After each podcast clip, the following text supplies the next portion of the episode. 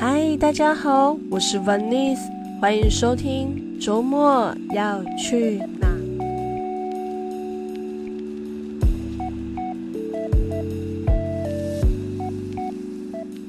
当天我们趁着小姑的两位小朋友不在家，特地带婆婆去市区绕绕。时间接近中午，我们就先去喂饱肚子，再决定下午的行程。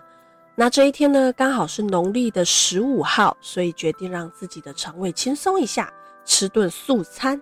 所以我们就找到了位于台南金华路上的方珍素食，地址位于台南市中西区府前路一段三百零七号。那一开始呢，在那个店外的时候看那个摆设啊，嗯，有点像八方云集耶。但停好车之后，我们走进店内啊。就有一个人出来招呼带位，那我们就看看店内装潢，空间不算小哦，而且光线也非常的明亮。室内呢也有冷气，不过可能是因为我们坐在比较靠近门口的位置吧，所以那个冷气就流光光了。拿到菜单，我们详细看了一下品相，有煎饺、水饺跟汤品，还有面类等等。那菜名也取得非常有意境，像雪里红水饺。珍珠馄饨汤，古早味智慧糕。那乍听之下都觉得很纳闷，到底里面有什么乾坤呢？在选择性困难之下，我点了珍珠馄饨汤面。那我婆婆点了鲜酥大馄饨汤面，那老公则是点了普通的干面。在等待上菜的期间呢，我环顾了一下整间店的气氛，非常的明亮舒爽。那桌子摆设间呢，也不会觉得非常的拥挤。那餐具啊、桌面啊都非常的整洁干净。又逢那个十五号啊，所以好多人都会选择在今天吃素。所以门口外呢，都是一台一台的摩托车在等候餐点，为您上菜哟。一碗香气逼人的汤面，我的珍珠馄饨面来了。我看了碗里面的珍珠馄饨，哦，原来就是小颗馄饨的意思啦。在我婆婆的那个啊鲜酥大馄饨汤面，那看起来的嗯，就是大颗一点的馄饨，只不过我跟婆婆的差别就是她的一颗馄饨等于我的两颗，那里面包的馅料吃起来是一样的。然后鲜蔬大馄饨的外皮啊很可爱哦，是绿色的，所以我在想应该是采用蔬菜去制作外皮吧。那我们还点了凉拌腐竹，嗯，这个好吃。然后腐皮不硬，而且又 Q 弹的口感，然后搭配着河粉，清爽，口感也很赞哦。然后还有一样是梅子枸杞莲藕，这个也是必点。那个莲藕脆脆的，而且又有梅子的酸酸的那个微甜，那吃起来是很清爽。那刚好呃在那个时候是炎炎的夏日，所以这两样小菜吃起来都有一阵爽风吹过。不过我想应该是冷气啦，真的很好吃。那下次有机会再来吃看看他们的其他品相。那我蛮想要再吃他们的那个百香山药。那不知道这样听下来，小伙伴们你们会想要吃他的哪一道菜呢？嗯，那吃完了好吃的午餐，喂饱了下面的肚子后，我们就决定也去喂饱我的脑袋，去塞点什么知识吧。那这次我们选择的是位于台南市中西区府前路一段三百零七号的司法博物馆。那它的开放时间呢是周二到周日上午的九点至下午的五点。每周一啊或农历春节、清明节、端午节及中秋节等国定民俗节日的话，就是暂停开放。其余因其他因素暂停的话，会在另外公告。当天我们去的时候有参加一些特展，那下面我就跟大家稍微介绍一下。不过我先说好哦，我完全是以看到跟体验为主。那若是要考验我的小脑袋去告诉大家什么法律相关的知识，那我可是讲不完，而且我也不会讲。光是之前照稿念的金山财神庙介绍啊，就让我的舌头打结加上脑袋混沌了。那这次可别太期望我会说什么知识点哦。那跟大家打好预防针之后，我们就开始吧。那一进去里面呢，建筑的宏伟让我啧啧不已。它呢采用西洋的历史性样式的建筑，所以看起来就好像走进了奇美博物馆。那里面的设计充满希腊罗马时期的古典风格。最有名的呢，就是你把头往上看，就会看见台南地方法院大厅上面的圆顶。那本建筑最抢眼之一的那个造型元素啊，所以整体看起来非常的壮观。虽然整体都是西洋派的风格，但建筑设计居然是出自于一位日本人之手，他的名字叫做深山松之助，那是他设计的。那和总统府啊、国立台湾博物馆并列为日据时期台湾三大经典建筑，而且跟西洋派相融的就是我们东方的匾额。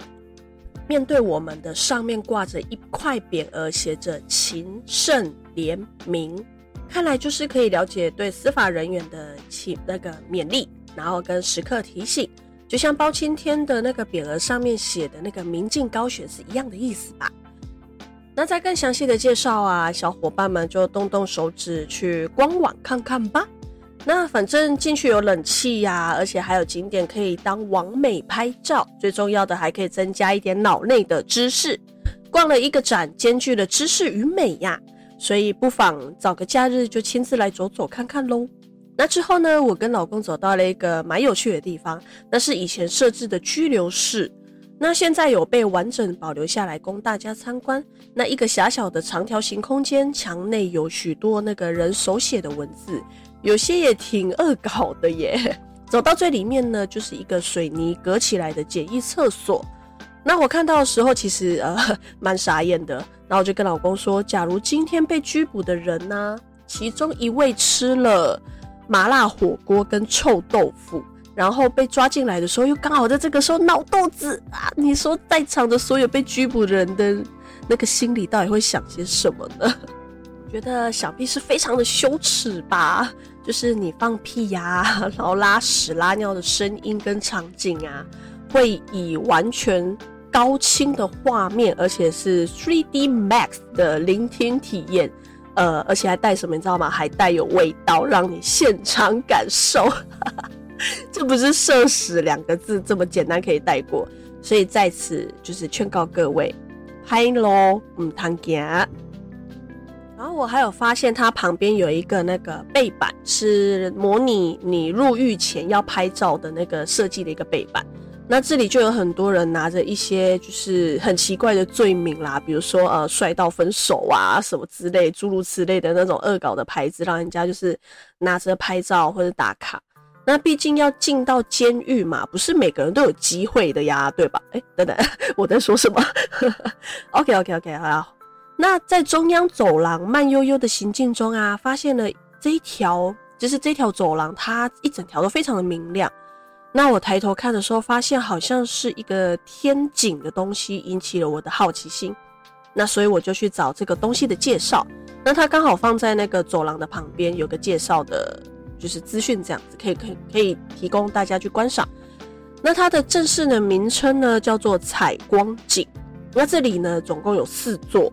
它建造的原因是因为考虑到那个走廊的位置比较里面，所以无法透过窗户采光，所以经由屋顶天窗将光线导入采光井内，那透过内部的镜子反射反射哈哈 到一楼的走廊，这样就可以减少灯管的使用，是具有绿能环保的设计。那首先我们就走到一个展览。那它的展览名称为《台湾近代女性司法官特展》。那这里呢，我来念一下它的文字稿。他说：“你能想象台湾曾经不准女性当法官吗？法官请假规则里没有产假，当事人甚至想不到法官可能是女人。本次展览以台湾近代女性司法官为主题，透过介绍不同发展阶段、指标性人物以及发人深省的小故事。”见证台湾是如何一步步走到女法官居多数的今天。那接下来呢，先跟大家打个预防针，就是接下来的讲话就是会比较科普知识，所以我讲话的方式可能就会有点卡卡的。那也会带入一些我自己本身的观点，那并不代表是所有人的观点都是这样，所以就是可以接受的话，那就接下来就开始喽。好，那首先，台湾最早出现的女性司法官的年代啊，是在一九四八年。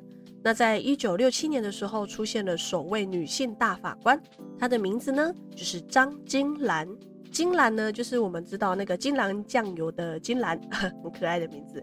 那以前呢，对于女性的不公平待遇啊，甚至是根深蒂固的男性为主、男性掌权的年代啊，突然出现了由女性掌权的特殊例子。呃，我想在那个年代一定是非常的不好过，会被抨击呀，甚至会被那个用放大镜去检视你的一言一行，而且也许严重一点的话，也许还会有那种性别言语骚扰。那我走进去的时候，看到他的那个天花板啊，高调着是当年对女性在职场上面的批评。那我稍微念一下，它大概有些怎么样的文字。那大家也可以听看看，说是不是这样子，以以前的那种过往的思想来套入到我们现代，是不是一样，或者是已经有不同的改变了呢？那首先呢，就是他说从来没有听过女人当官，或者是女人的那个缺少社会历练，那诸如此类的。那我就觉得，嗯。以现代我们的女性来讲，很多女性也是执掌着一些比较重要的任务嘛。那这样子的不公平啊，依旧是充斥在那个现今的社会。不过，若真的要两者去比较啦，就是以古代，呃，我们不要说古代，我们说比较，呃，以往比较早一点的台湾的时候，跟现在我们台湾的社会两者去比较的话，现今的社会是好很多的。那尤其是我们还有首位的女性总统，所以。以现在来讲的话，就是我们现在女性也是可以有我们自己就是发声的机会啊，或者是什么，或者是能力出众的机会，并没有说呃男性就会比较好，那女性可能就比较不能胜任，比较重责大位这件事情。那由此可知呢，工作是不分性别，也许在生理条件上会有所限制，但女性的工作能力不一定也是比男性还要差哦。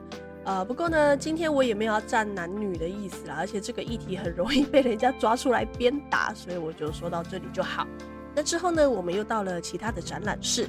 那这个展览室呢，是日治时期台湾地方法院院长特展。那他的文字稿念一下哦。他说，利用政府文书、报纸、期刊、人物志等资料，搭配风格插画，勾勒出历任院长的生命历程。包括出生背景、来台任官的经过、担任院长期间呐最重要的事迹，以及离院后呃离任后的出路等等，就是希望能够让民众从不同的角度来认识日治时期的台湾地方法院。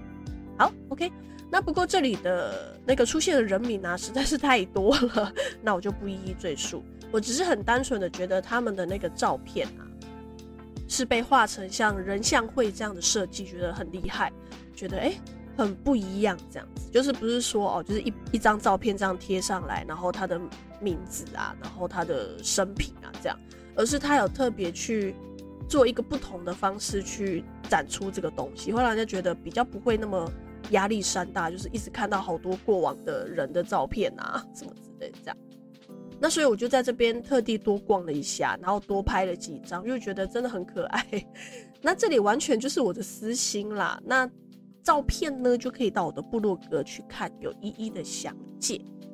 那再来呢，就是今天的重头戏——国民法官制度特展。那一样，我来棒读一下他的文稿内容。他说。自二零二三年起，国民法官制度将开始实施。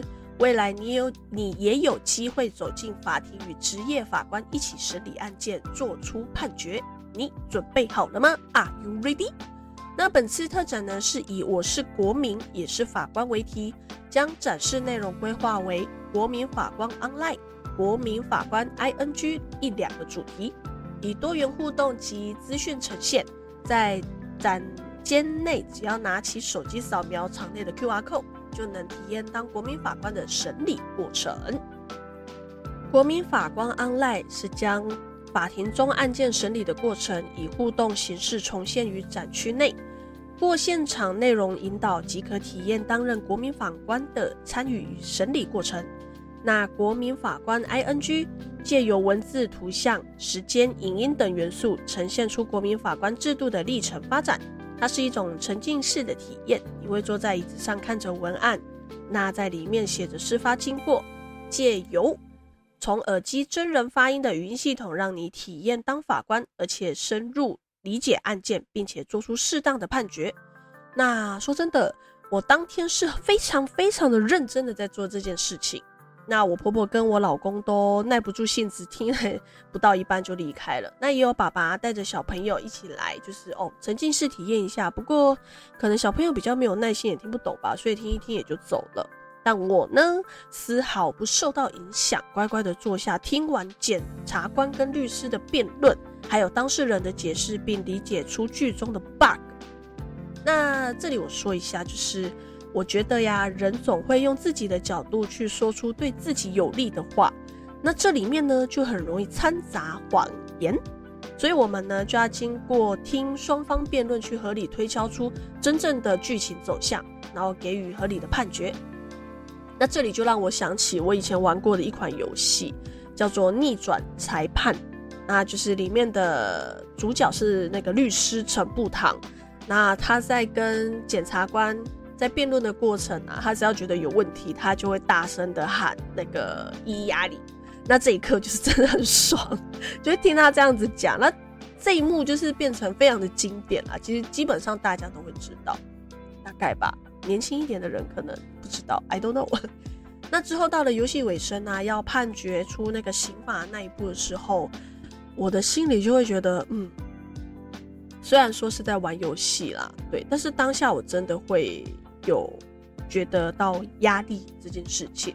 那因为我们是做于裁判的那一个人，所以会很怕说自己会做出不公平的判决。不管是过重或者是过轻，那如何判才可以给社会一个公平，或者是说如何判才不会引起别人的误会，觉得说哦，你就是恐龙法官呐，你怎么可以判怎么样怎么样怎么样？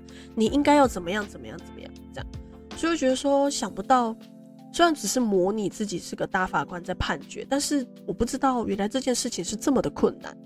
那之后我也觉得仔细想想，也许。也许这根本就没有一个正确的答案。那后来之后，我们离开这个沉浸式体验之后，我们到了外头的那个第一跟第二法庭去那个理解调解，因为他那边刚好是一个调解的一个主题，就对了。那这里才知道，原来法官走的那个小道啊，就是要特别隔离开来的，跟我们一般民众走的出入口是不一样的。那至于原因是什么呢？那这边跟大家说一下。那原来就是因为要保护法官的人身安全及回避当事人，怕会因此影响到司法判决及公正性，因此设置了法官通道，以便法官出入。那除了法官通道呢，法庭也设置了当事人，那就是指我们的那个原告跟被告啦，哦，以及人犯的通道。那是不是得到了一个很有趣的冷知识呢？那这边我也有稍微思考了一下，说为什么要设置？法官跟我们一般原告跟被告就是不同的道路进去，因为我就在这边脑脑补了一个小画面，就是说，假如说今天我是被告，然后对方是原告，那我们两个都是刚好在同一个时间内要走进去，是不是两个看到就很不爽，又继续打起来？或者是说，呃，看到那个法官就是对他不爽，他就是会有一种威胁性，就是说，哎，某某某法官，我告诉你啦，我是。某某某啦，你哦最好看在我的面子上，就是要判我无罪啦之类，就是会有那种 不好的影响，所以这边才会特别隔开说，就是每个人各走一个通道，就是互不相见，两不相厌，这边这样才有办法好好做出一个比较公正的判决啦。我是这样子猜，那也不知道大家的想法是什么呢？好。在刚刚脑补完那些 小剧情之后啦，我们就要来认真的、严肃的继续讲下去。好，深呼吸一下。OK，好，OK，那我们就来认识调解，然后认识法院及法庭的展览，教导我们认识调解。那他这边呢，我来一样念一下他的文字稿。他说，台湾平均每五分钟就有一件调解案成立。那调解可说是一般人最常接触到的法院业务之一，也是最节省社会成本的纷争解决方式。那本展呢，可以看到调解制度自清代开始到现在的历史演变。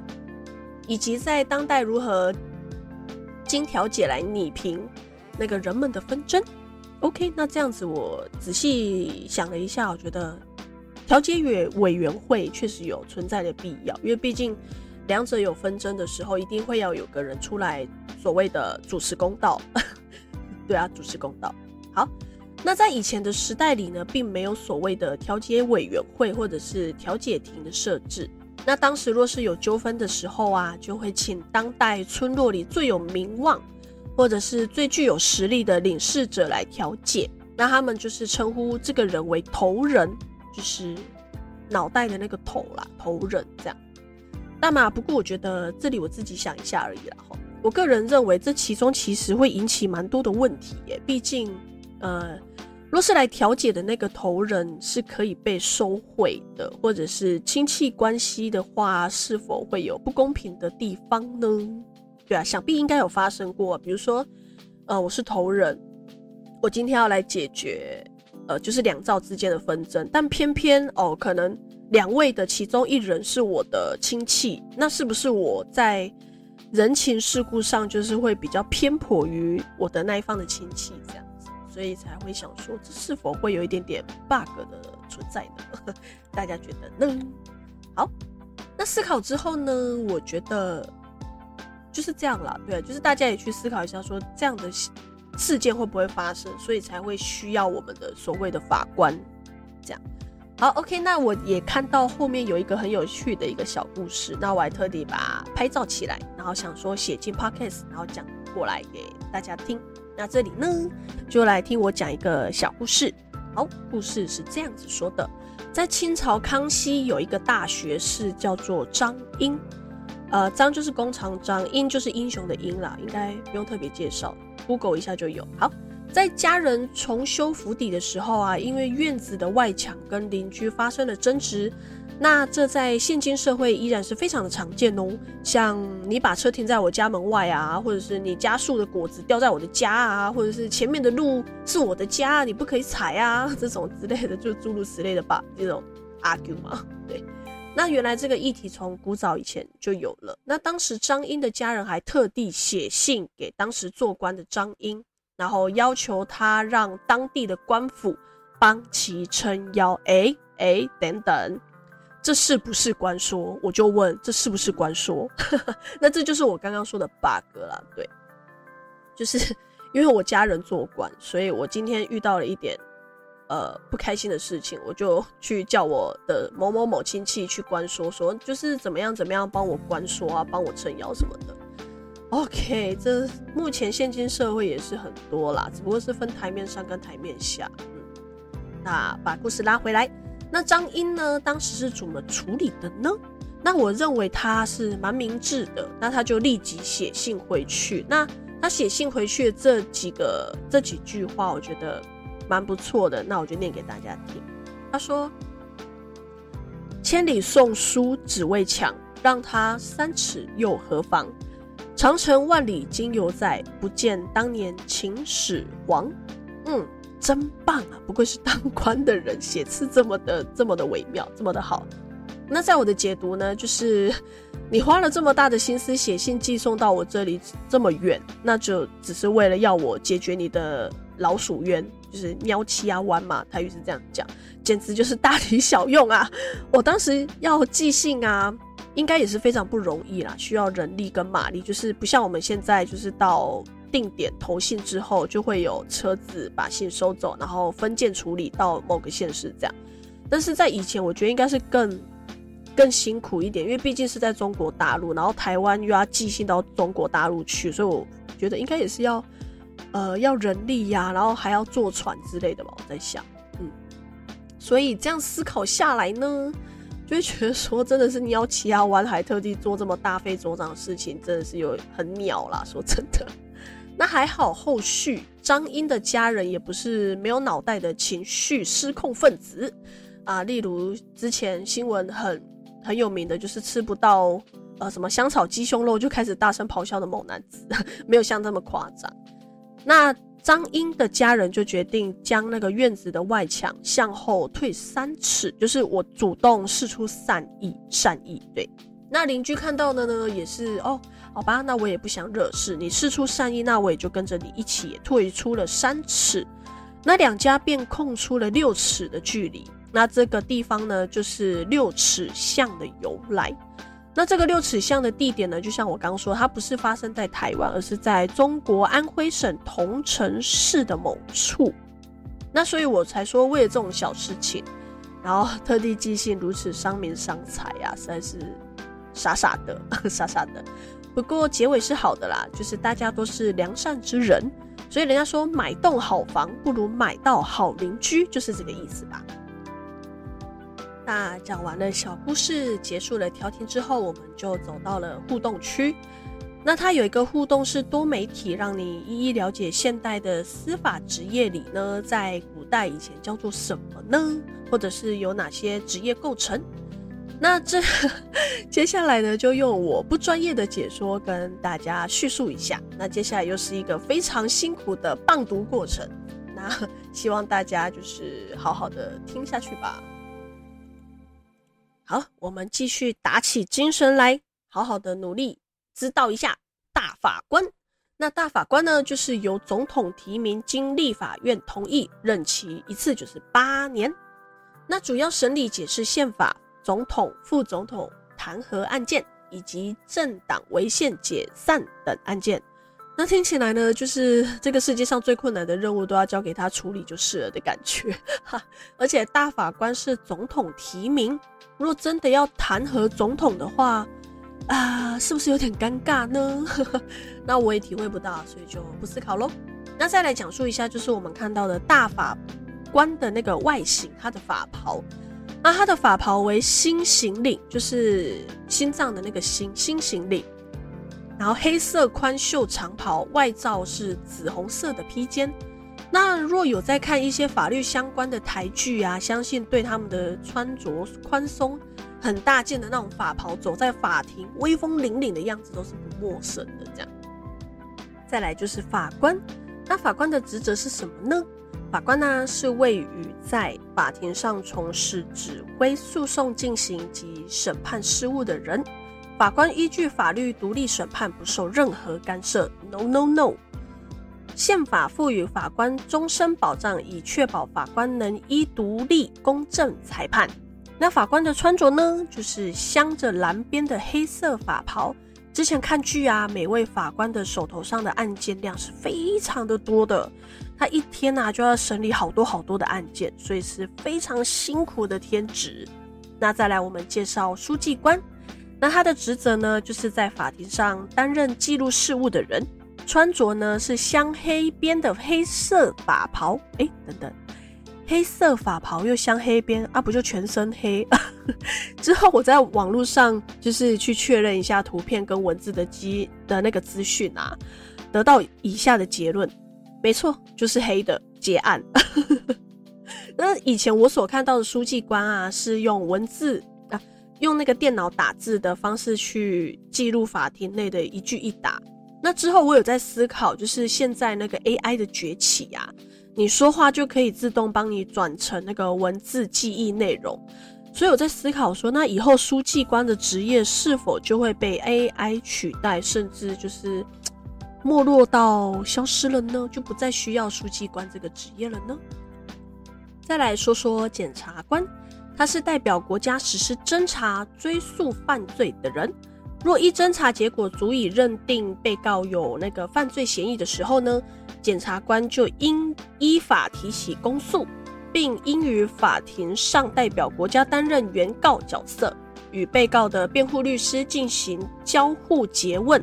与言辞辩论等法律活动，那在这边我就不得不提出台湾一部非常好的那个，就是法律相关的好剧，就叫做《最佳利益》。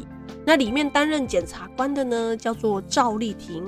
那依据我看他们的第二季来说，检察官们的薪资呢，似乎没有律师来得高。就是大概做同样的事情都非常的辛苦，但是薪水上面就是蛮有落差的啦，所以就是，啊、检察官辛苦了，加油加油！那他们的法袍呢，就是箱子边的黑色法袍。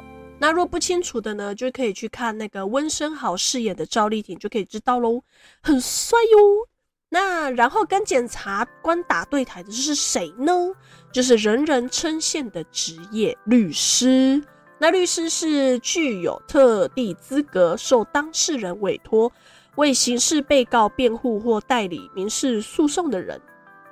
那若不知道的人，我就来告诉大家，律师的最佳戏剧担当，《最佳利益》里面的超级律师方筝饰演的演员就是天心，个性聪明直白。里面最有印象的一句话就是“不要怜悯当事人”，就道出了律师与在正义与罪恶之间来回走跳，只为争取当事人的最佳利益。那他的法袍呢，就是镶着白边的黑色法袍。那有没有跟我刚刚说的互相呼应？就是黑白两边跳来跳去。那还有最后一位呢，就是通常很少人知道，就是最近非常好的台剧《八尺人的辩护人》。那里面的主角佟宝驹把这个职业鲜活的带出来。那这个职业就是公社辩护人。那有在看剧的人也差不多了解公社辩护人的业务。那也必须进行强制辩护，或者是其他审判长认为被告有选任辩护人的必要的刑事案件。那如果被告没有自行选任的辩护人的时候，就由审判长指定为被告辩护人。那如八尺辩护人一句中啊，被告就是一名外籍的劳工，那那他无法自行选择辩护人，甚至还有语言沟通的障碍。所以此时呢，就是公设辩护人的出场。那他的法袍是什么呢？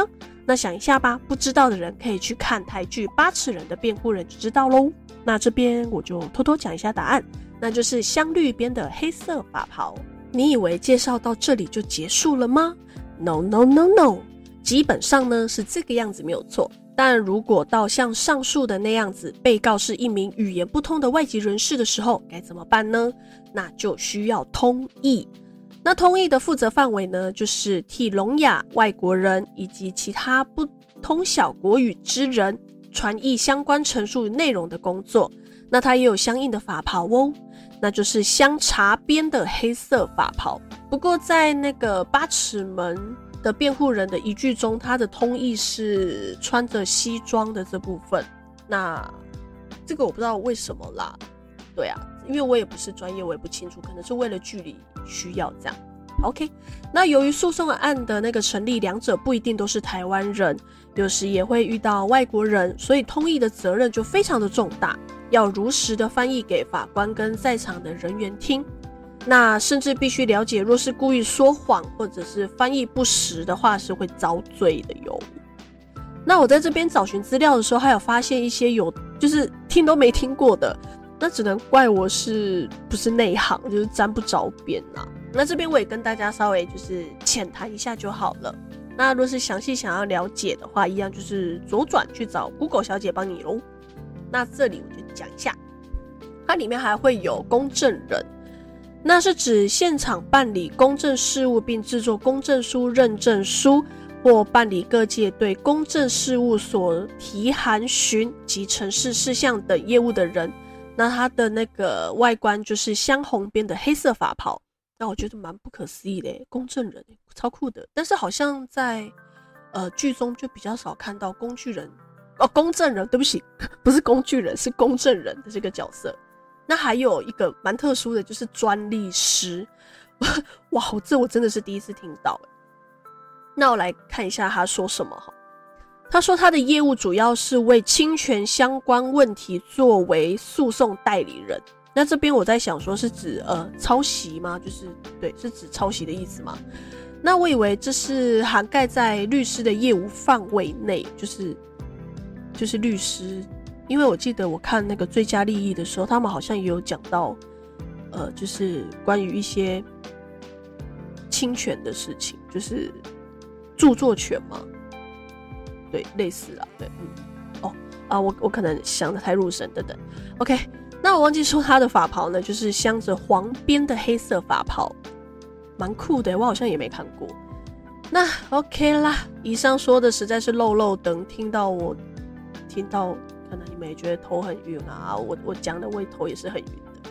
那就是要告诉你说，我国目前的司法职业人员的业务范围跟差别。那他们的外，就是外面所穿的衣服的颜色，你们有没有记清楚啊？那接下来呢，我要说，在日治时期的台湾，以上我们刚刚讲的漏漏等的职业，又跟现在又有什么不同呢？哎、你的脑子记忆体快不足了吗？好了，再撑一下，再撑一下，我快说完了，我快说完了。在日本从事法律专业的那个人被统称为法曹，但通常法曹一词特别用于就是通过司法考试的法官、检察官与律师，故此三类专业人员有所谓法曹三者之名。那在日治时期的台湾也有法官，不过当时的法官呢是被称呼为判官，在日本称为判事。那当时的法官的法袍呢是黑底。黑色底长袍跟现今是一样的，不过在设计上，我觉得比现在的那个更有美感。怎么说呢？它的领口啊是有紫色的刺绣，而且还是戴着黑色的冠帽，那是不是整体看起来是更威严了一点呢？那检察官呢，依旧是照旧例称呼，在日本呢就称呼为检事。那在业务范围呢，是跟现金一样，法袍呢就是红色的刺绣，然后黑底的长袍。那这里要特别说明，台籍的第一位检察官就是王玉林先生。那他戴着圆框眼镜，看起来就是一脸渊博。那介绍完检事啊，当然就要来说一下律师喽。那在日治时期的律师称呼为辩护士，一样是白色刺绣，黑底长袍。那书记官呢，就比较不同喽。它是绿色刺绣、黑底长袍，不过当时的年代啊是没有打字或者是那个电脑，我想应该都是用手抄的吧，而且那速度要非常快，而且还不能够就是遗漏字。那写错字的时候，那要怎么办呢？我这这一点有点需要思考一下。所以我在猜测，当时的时代下呀，当庭的书记官应该不止一位啦。不过这也只是我的猜测而已。那想不到一查询呢，就查了这么多。那这样子说完，也许增长了你一点知识，但略显不够。所以你若住在台南，就亲自去走一趟吧。若没有的话，出去左转，谷歌小姐在等你哦。说了这么多，好口渴。那今天就说到这里吧。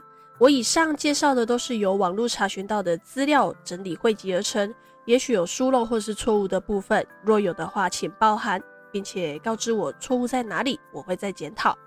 好，OK，我是 Vanice，今天真的是很热，但又非常的好玩。那我在这里问你一个敏感的话题：你对于废死的议题是怎么看的呢？那孔子说过：“众恶之，必察焉；众好之，必察焉。”希望对于任何事情，大家都要有独立思考的能力，并且有判别的能力，才不会被新闻媒体乱带风向。错过寻找真实的机会，那我们下次再见，拜拜。菜名也取得非常有意境，像水水里红、雪里红、水里红。那走进来呢，每个人都会被叮咛的就是，呃，诸恶莫作，诸法奉行啊，诸写诸啥诸啥诸啥。那若没有的话，出去左转，谷歌小姐在等你哦。等一下，是谷歌小姐，不是谷歌小姐。